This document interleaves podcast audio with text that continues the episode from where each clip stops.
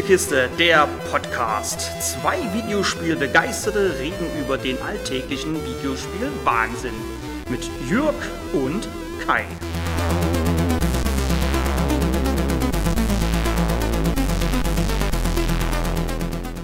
Hallo und willkommen zu einer weiteren kleinen Videofolge.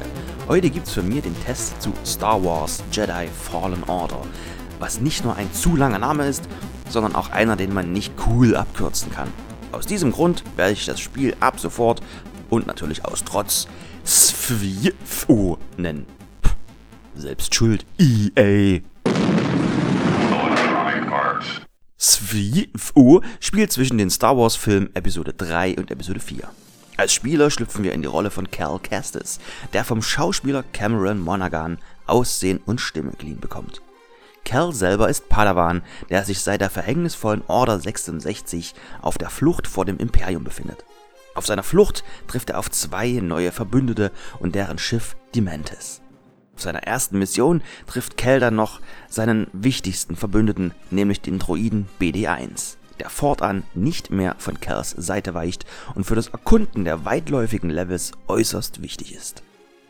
SFU, entwickelt von den Titanfall-Machern Respawn, ist ein reines Einzelspielererlebnis und komplett auf den Nahkampf ausgerichtet.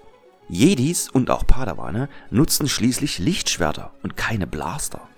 Das Spiel folgt dabei dem Dark Souls Prinzip, lässt sich aber über vier Schwierigkeitsgrade dem Können bzw. der Lust des Spielers anpassen.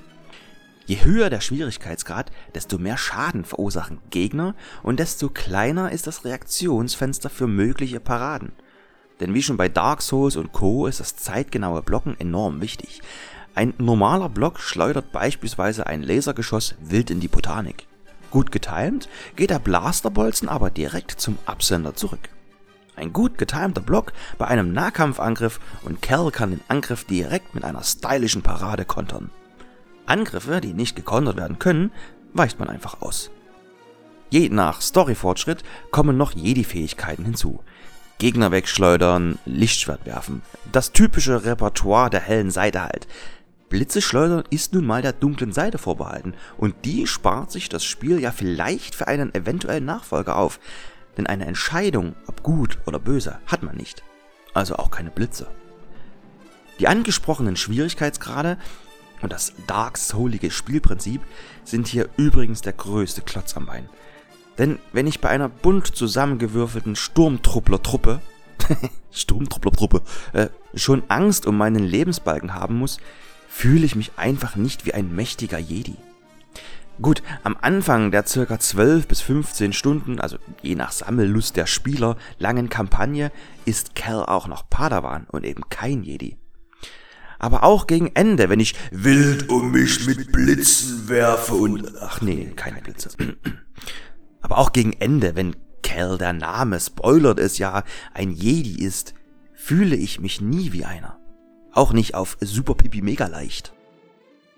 Trotz dieser großen Schwäche, die logischerweise auch von der Story her überhaupt keinen Sinn hat, habe ich es genossen, die großen Levels nach jeder Kleinigkeit zu durchsuchen und manch Auftritt von mehr oder weniger berühmten Star Wars Charakteren hat mich dann doch genug entschädigt. Hier bin ich halt in einer weit, weit entfernten Galaxis unterwegs, die ich als Jugendlicher ein wenig belächelt habe, die ich aber über die Jahre, auch durch Videospiele, liebgewonnen habe. Das liegt allen voran natürlich am Sound. Das Piu Piu Piu der Blaster und das Surren eines Lichtschwerts ist halt unverwechselbar. Und die Musik kennen sicher auch die Leute, die immer Star Wars mit Star Trek verwechseln. Und das, obwohl man diesmal nicht auf das berühmte Ta Ta Ta Ta Da von John Williams zurückgreift sondern auf eigens komponierte Musik setzt. SFO war gut, erreicht für mich eine Sache persönlich aber nicht, nämlich dass ich die Abenteuer von Kyle Katarn vergesse. Die Story in SFO ist zwar offiziell Kanon, darf aber natürlich nicht so wichtig sein, dass man es gespielt haben muss, um in einem der Filme etwas zu verstehen oder einen Aha-Moment zu erleben. Als Kyle Katarn habe ich in Dark Forces die Pläne für den Todesstern geklaut. Ich. Mittlerweile nicht mehr Kanon, aber cooler. Cal Kestis schneidet mit chirurgischer Präzision so exakt durch menschliche Gegner, dass alle Gliedmaßen dranbleiben. Er ist und bleibt halt der Good Guy. In Jedi Knight hat sich Kyle Katarn um solche jugendschutzrelevanten Dinge nicht die Bohne geschert. Was dem Spieler auch die Möglichkeit gab, Blitze zu schleudern. Ihr merkt schon, es wird keine 10 von 10 und auch keine 9. Objektiv vergebe ich hier mal wieder eine 8 von 10. Persönlich nur die Note 7. Aber, wie es immer so schön heißt, lebe lang und in Frieden. War doch richtig, oder? Lang und in Frieden war's da. Was? Hm? Kann sich doch keiner merken.